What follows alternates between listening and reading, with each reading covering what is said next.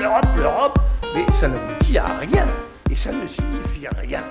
Objection Votre Europe, l'émission qui renvoie les idées reçues d'où elles viennent, avec Vincent Couronne et Tania Rachaud. Chaque semaine, on vous propose d'analyser et de déconstruire les préjugés et les idées reçues sur l'Europe, avec la participation de Tania Rachaud, comme chaque semaine. Bonjour Tania. Bonjour Vincent et bonjour à tous. Cette émission est réalisée par Léobardo euh, Arango et coordonnée par Camille Bloomberg. L'émission est préparée avec l'aide de Flavie César, de Myriam Clémenceau et d'Arthur Mainbourg. Vous pouvez retrouver cet épisode et tous les autres sur le site internet des surligneurs, celui d'Amicus, et sur toutes les plateformes de podcast. L'Europe, l'Europe, Emmanuel Macron a exhorté hier les Européens à faire preuve de plus d'efficacité. Euh, en fait, l'Europe et le Covid, c'est l'histoire d'un fiasco retentissant. C'est simple, depuis le début de la crise sanitaire, l'Europe a globalement tout raté. Et enfin, il y a une autre division, nous en reparlerons peut-être, sur ce qu'on appelle le, euh, passeport vaccinal, qui aujourd'hui ne veut pas dire grand-chose. euh, à partir du moment où l'Union européenne n'a pas de compétences en matière de santé, mais aussi parce qu'il y a beaucoup de divisions, certains États craignant une réelle discrimination entre les citoyens de l'Union européenne. Alors, nous venons d'écouter dans l'ordre Nicolas Bétou sur l'Europe et la crise sanitaire, donc sur Europe 1 en février 2021, et puis Patrick Martin-Genier, enseignant à Sciences Po, sur France 24. Nous sommes toujours à Amiens pour un enregistrement en public de ce second épisode dédié aux questions de santé et d'Europe. L'épisode est donc enregistré en public dans le cadre de la conférence sur l'avenir sur l'Europe qui se déroule jusqu'au printemps 2022. Vos messages seront d'ailleurs compilés et remis aux députés européens et au gouvernement français en tant que proposition de citoyens pour l'avenir sur l'Europe. Et pour l'édito, exceptionnellement, on laisse la parole à un ou une invitée, en tout cas en l'occurrence. On reçoit aujourd'hui Isabelle Muller-Coy, qui est maître de conférence en droit public à l'université Picardie-Jules Verne. Et vous êtes, euh, Isabelle Muller-Coy, spécialiste en droit de la santé. C'est à vous pour l'édito. Alors, est-ce que l'Europe n'a vraiment rien fait euh, pendant la crise sanitaire? Euh, Absolument pas. Voilà ce que l'on pourrait euh, répondre. L'Europe a fait beaucoup, elle a même fait plus que ce que ses compétences ne lui permettaient, tout simplement.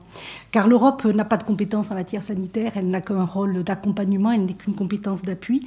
L'Europe, elle ne peut pas harmoniser les législations nationales, c'est la compétence des États membres. Elle ne peut donc rien pour les hôpitaux, elle ne peut donc rien à part permettre la libre circulation des travailleurs et donc harmoniser, par contre, permettre la- la- la- l'application des régimes de protection sociale, mais elle ne peut pas aller au-delà d'un pouvoir de recommandation ou euh, d'un pouvoir euh, d'accompagnement, de coordination. En tout cas, c'est ce que lui permet seulement l'article 168 du traité sur le fonctionnement de l'Union européenne. Elle encourage la, la coopération et complète les politiques nationales. Elle ne peut rien, mais finalement, elle a fait beaucoup. Elle a fait beaucoup parce qu'elle a mis en place une stratégie coordonnée pour euh, euh, acheter des vaccins, et ce, de manière assez rapide. hein. Elle, a, mis en œuvre des contrats d'achat anticipés pour euh, acheter ces, vaccins. Elle a mis en place également une politique de coordination pour les transferts, vous l'avez dit, de, patients dans la précédente émission.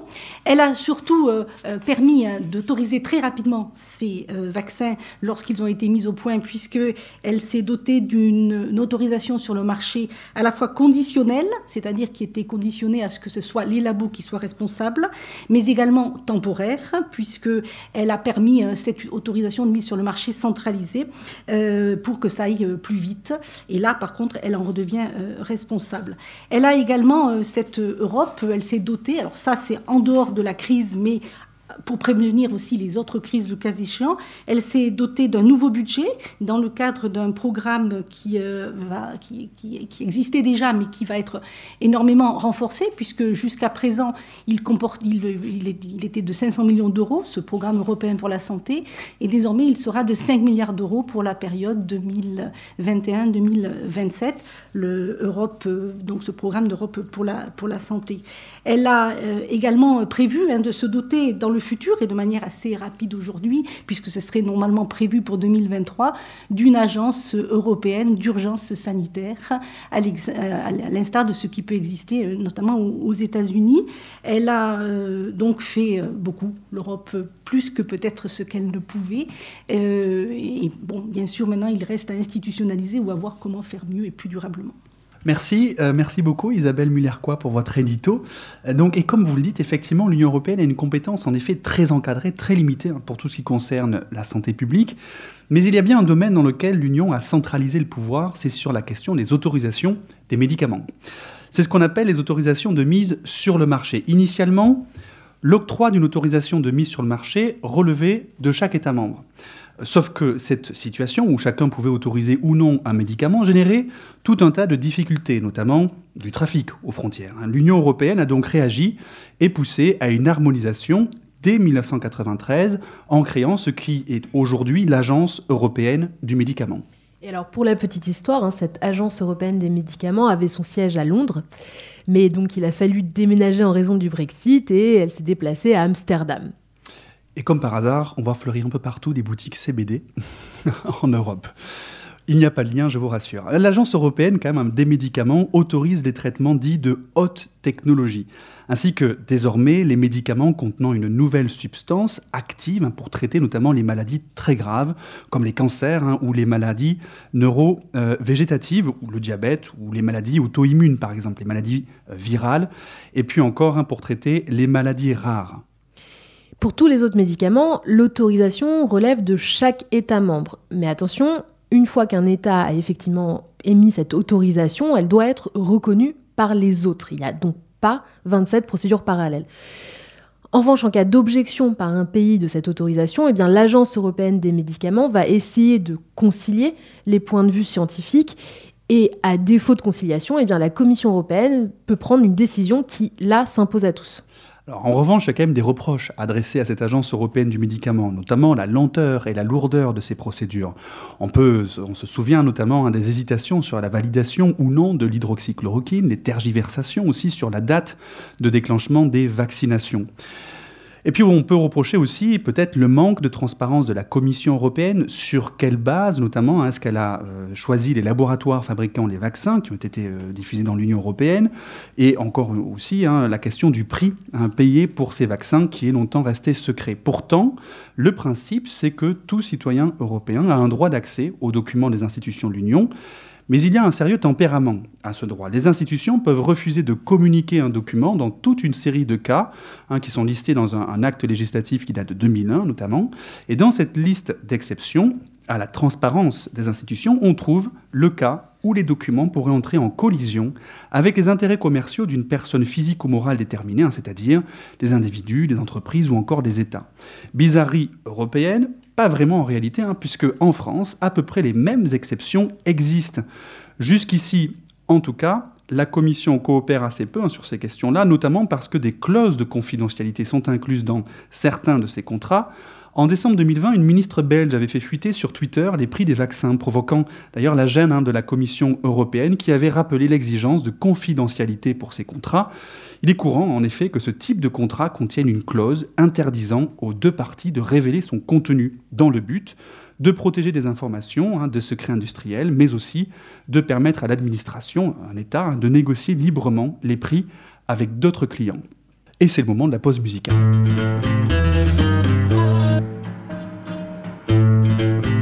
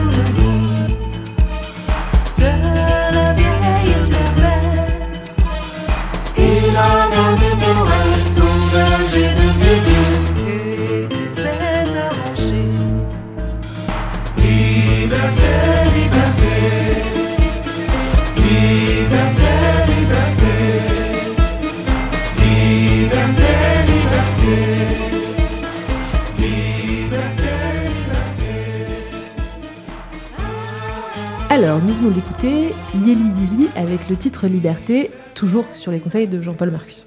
Et vous êtes toujours dans Objection Votre Europe. On est aujourd'hui à Amiens exceptionnellement et on parle de l'Europe et de la santé. Alors, et notamment de la compétence hein, euh, de l'Union européenne en matière de, santé publique et de protection de la santé, qui est une compétence, on l'a dit, qui relève essentiellement des États, euh, mais quand même, hein, l'Union européenne a un pouvoir euh, dans, dans, ce domaine-là un pouvoir qui lui a été donné notamment à partir du traité de Maastricht en 1992, mais depuis, bien clairement, ça n'est pas la priorité hein, de l'Union. Il y a eu la crise financière en 2008 et il n'y a pas non plus des moyens financiers euh, complètement délirants hein, sur, euh, sur cette question-là. Et depuis 2009 et l'entrée en vigueur du, traité de Lisbonne, l'Union eh n'est toujours pas compétente pour légiférer sur la prévention des épidémies. Elle peut néanmoins, toujours selon le traité de Lisbonne, encourager les États membres dans leur lutte. L'Union a en effet une compétence qui lui permet de compléter, coordonner l'action des États membres. Concernant la lutte contre le Covid-19, eh elle ne fait qu'encourager les États à coordonner leurs actions en matière, par exemple, de dépistage, hein, de recherche transfrontalière des cas contacts ou de fourniture d'équipements de protection. C'est aussi les traités européens qui ont permis la création, en 2004, du Centre européen de prévention et de contrôle des maladies. Oui, alors c'est intéressant aussi de relever que, euh, effectivement, mais c'est aussi une spécialité de l'Union européenne, il faut être honnête, il y a plusieurs organes qui s'intéressent aux questions de santé et euh, peut-être que vous venez de préciser, euh, Isabelle Muller-Quoi, quel type d'organes ont été mis en place pour les questions de santé? Il y a eu beaucoup d'organes qui ont été mis en place dans les années 90 au titre de la multiplication des agences sanitaires. À ce titre, on peut citer euh, l'Office européen des drogues et des toxicomanies, hein, qui a été, qui a tout un travail de coordination, d'enquête, etc. On peut citer bien sûr l'Agence européenne des médicaments, mais euh, également, euh, comme vous le disiez, le Centre européen de contrôle des maladies, hein, qui a été créé en 2005. Et pour mesurer quand même aussi la limite hein, que l'on a posée à ce centre européen, on l'a limité à la seule surveillance des maladies infectieuses. Il ne devait pas avoir de rôle opérationnel. Il n'y a donc que 300 personnes qui sont employées par ce centre, quand aux États-Unis, pour une population moindre que l'Union européenne, puisqu'il y a 450 millions d'Européens et moins d'Américains, 360, hein, eh bien, il y a 15 000 personnes qui travaillent dans la même agence. Voilà, c'est ça ce que, le, quelque part, le, pas que doit franchir l'Union européenne. Et la nouvelle autorité qui est prévue, l'autorité pour la réaction aux urgences sanitaires, elle aurait pour but, elle, plutôt de se concentrer sur la question de l'achat des vaccins et sur la question euh, d'être une agence opérationnelle. Un petit peu en comparaison, on peut dire qu'il existe en France l'Agence nationale de la santé publique euh, qui a été, qui résulte de la fusion notamment de l'Institut de veille sanitaire, qui joue ce rôle aussi pour nous. Oui, effectivement, en septembre 2021, il y a eu cette dernière entité créée, hein, ERA, Autorité européenne de préparation et de réaction aux urgences sanitaires, et l'objectif, c'est de recueillir facilement des informations sur les pénuries. Mais euh, le traité, Tania, euh, sur le fonctionnement de l'Union européenne interdit, comme on l'a dit, à l'Union d'harmoniser hein, les législations nationales pour lutter contre les menaces transfrontalières à la santé.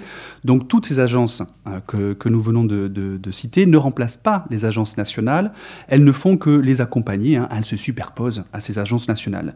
Alors les plans d'action sont passés à la vitesse supérieure, hein, notamment par un accord du Parlement européen et du Conseil qui date du 28 octobre 2021, euh, c'est tout récent, pour renforcer le rôle de l'Agence européenne des médicaments afin d'éviter d'éventuelles pénuries futures hein, de médicaments et de dispositifs médicaux. Mais alors même avec une compétence assez faible hein, qu'on a donc envisagé, l'Union européenne peut euh, prévoir des subventions, des financements, ce qui a été mentionné dans l'édito. Et effectivement, il y a un programme d'action qui s'appelle l'Union pour la santé, pour la période 2021-2027 qui a été adopté en mars 2021.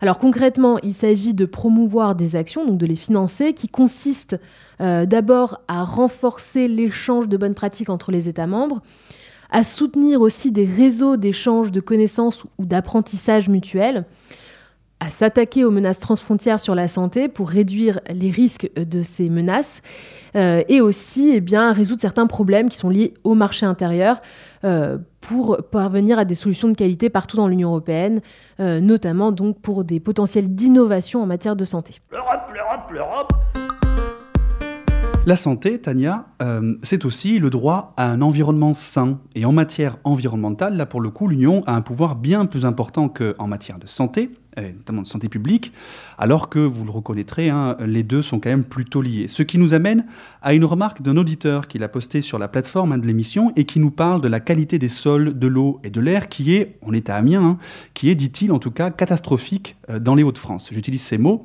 Euh, bon, alors ça, on n'est pas, on n'a pas, vérifié, mais euh, L'Europe, c'est vrai, a pas mal légiféré sur la question de la qualité de l'eau, de l'air notamment. Et alors, la France en a fait un petit peu les frais parce qu'après des années d'avertissement, la France a été condamnée en 2019 par la Cour de justice de l'Union européenne pour ne pas avoir respecté la législation européenne sur la qualité de l'air. 12 agglomérations françaises étaient concernées par des dépassements répétés euh, des, seuils de, pollution, notamment Paris, Marseille, Lyon, et alors, euh, je vous le dis, pas Amiens, euh, fort heureusement. Donc, en matière de santé environnementale, l'Union européenne a agi. Elle peut même sanctionner les États qui ne respectent pas la législation, mais en matière de santé publique pure, il n'y a rien de tout cela. Et alors justement en matière de droit à un environnement sain, eh bien euh, en octobre 2021, le Conseil des droits de l'homme a déclaré qu'il s'agissait d'un droit humain. Merci de nous avoir écoutés. Objection Votre Europe, c'est terminé pour aujourd'hui. Rendez-vous au prochain épisode sur les ondes de radio, le site d'Amicus Radio et des surligneurs. Toutes les références et les extraits sonores sont à retrouver sur la page de l'émission sur le site d'Amicus Radio. Et pour l'actu, eh bien suivez-nous comme toujours sur les réseaux sociaux. À bientôt.